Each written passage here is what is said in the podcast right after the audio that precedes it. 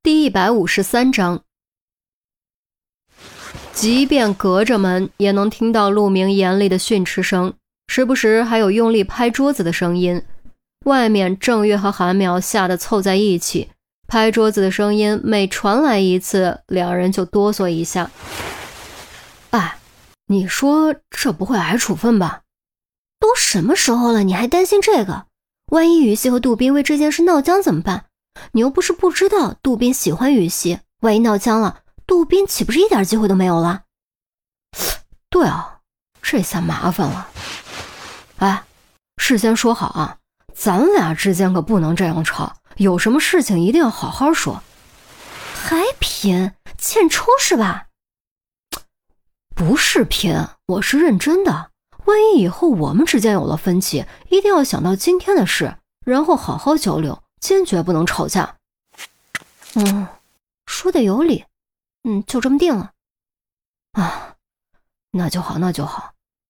哎，不过杜宾和于西都不是小气人，应该不会记仇闹僵吧？你说呢？哎，希望吧。大不了我们当和事佬呗。哎。那也得等这件事顺利解决才行。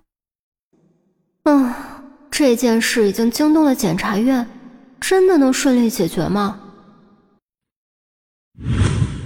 队长办公室，陆明训得口干舌燥，脑袋疼，拿起茶杯润润嗓子，喘了几口气，瞪着杜宾：“你知道错了吗？”杜宾微微低下头：“我太激动了。”不应该责怪钟离，更不应该为这件事起争吵。你呢？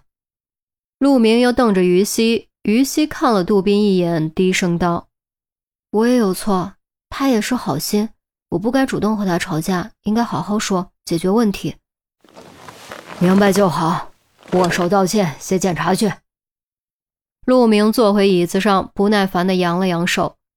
杜宾和于西转过身，目光一触即分。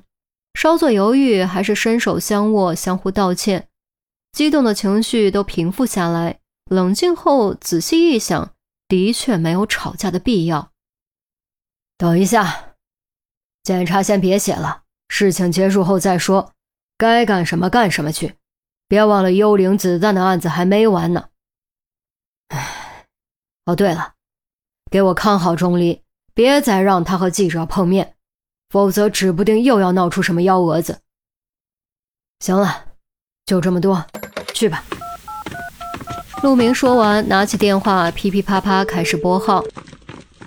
杜宾和于西哪敢多待，连忙离开队长办公室。抱歉啊，这件事是我的错，我就这脾气，不是真的责怪钟离。杜宾再次低声道歉，他的情绪多少有些低落。至于原因，只有他自己知道。我知道，我不该怪你的。这件事就此结过吧。于西说完，径直朝外走去。韩淼连忙凑了过来：“啊，于西，没事吧？”于西只是强笑着摇了摇头，回到自己的位置上，继续研究材料。郑月将杜宾拉到外面，找了个没人的角落。啊。你们和好了没？也许吧，我也不清楚。杜宾耸了耸肩，看向窗外。什么叫也许吧？大家都是成年人，又是同事，不至于真闹僵吧？郑月着急，杜宾摇头苦笑。那倒不至于，只是我也说不上来，总觉得距离又远了。也怪我，怎么就和他吵起来了呢？哎呀，就是都怪你，和女生吵架哪有什么好下场？郑月用力捶了杜宾一拳，左右看了看，用只有杜宾能听到的声音问：“那你对他还有没有？有没有什么？”杜宾蹙眉不解：“废话，你说有什么？”郑月挑眉，杜宾恍然叹了口气，摇摇头。算了吧，我和他性格不合，没可能的。难道你就这样放弃了？拜托，有点毅力好不好？你也不看看我追淼淼用了多久，我就是你的榜样啊！不一样的。你和韩淼……算了，不说了，回去工作吧。杜宾忽然住口，拍了拍郑月，转身离开。郑月望着杜宾的背影，想说什么，却终究还是没有说出口，只能悠悠叹了口气：“唉。”法医科，钟离反反复复对包小豆的尸体检查了好几遍，接着坐在尸体的头侧，盯着头部的伤口，陷入沉思，状态无比专注，周围的一切都被忽略。连时间的流逝都没有察觉到。明明是自己意外摔死的，为什么会有两个位于不同位置的致命骨折呢？这一切到底该如何解释呢？不知不觉已是太阳西斜，于西推门进来，想喊钟离一起去吃饭，却见赵文对他做了个噤声的手势。嘘，我觉得你最好还是不要打扰他。他有可能找到新线索吗？于西望着完全陷入思考状态的钟离，小声问：“啊，希望吧，毕竟他不是一般人。”赵文耸耸肩，于西点点头，笑了一下：“唉，是啊，他不是一般人。那我先下班了，有什么事儿给我打电话。”赵文做了个打电话的手势，微笑着推门离开。于西又看了一会儿，也转身离开。半个小时后，他再次推门进来，手里多了一个崭新的保温盒。钟离依旧坐在那里，仿佛连动都没有动过。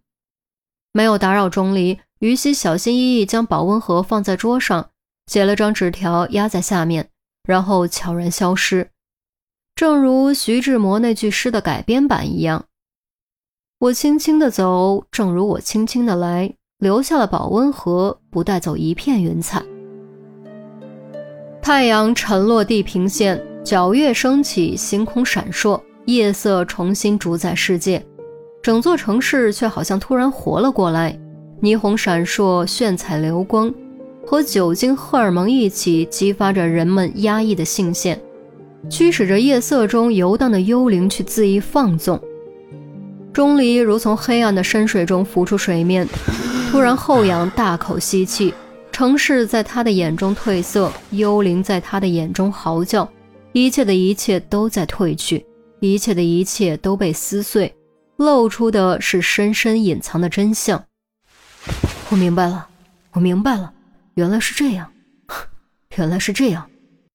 腾地站起身，钟离赤亮的双眸中迸发出难以言喻的喜色。左右转了两圈，急忙掏出手机给家里拨电话。一向只发短信不打电话的他，竟然破了例。